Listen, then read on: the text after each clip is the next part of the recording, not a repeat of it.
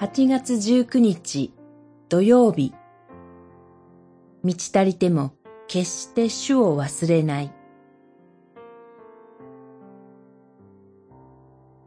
ホセア書13章。荒れ野で乾ききった地で私はあなたを顧みた。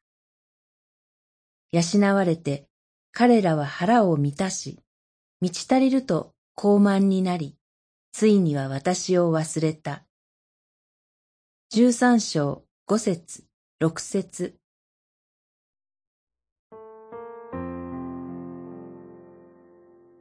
十三章では改めてイスラエルの罪が告発され、滅びが宣言されています。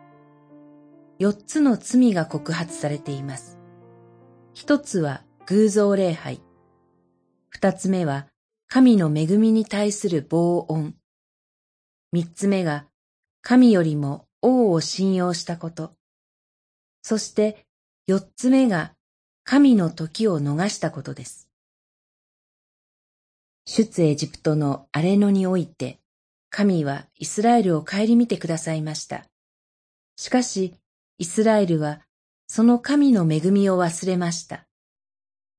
養われて彼らは腹を満たし、満ち足りると高慢になり、ついには私を忘れた。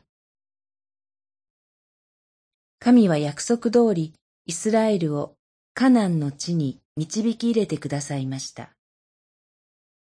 しかし、神が約束を果たされると、神の民イスラエルは、その神を忘れるようになりました。腹を満たし、満ち足りると高慢になりました。いわゆる文化的で豊かな生活自体は悪いものではありません。しかし、そこには落とし穴があります。生活が満たされたとき、しばしば人は神から離れます。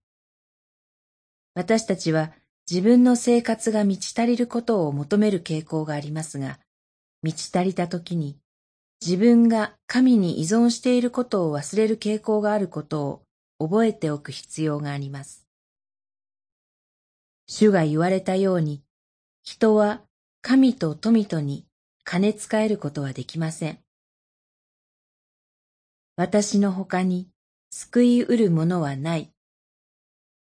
この真実に使えます。祈り。主なる神よ、豊かな生活の中で満ち足りても傲慢にならず、決して主を忘れないように憐れんでください。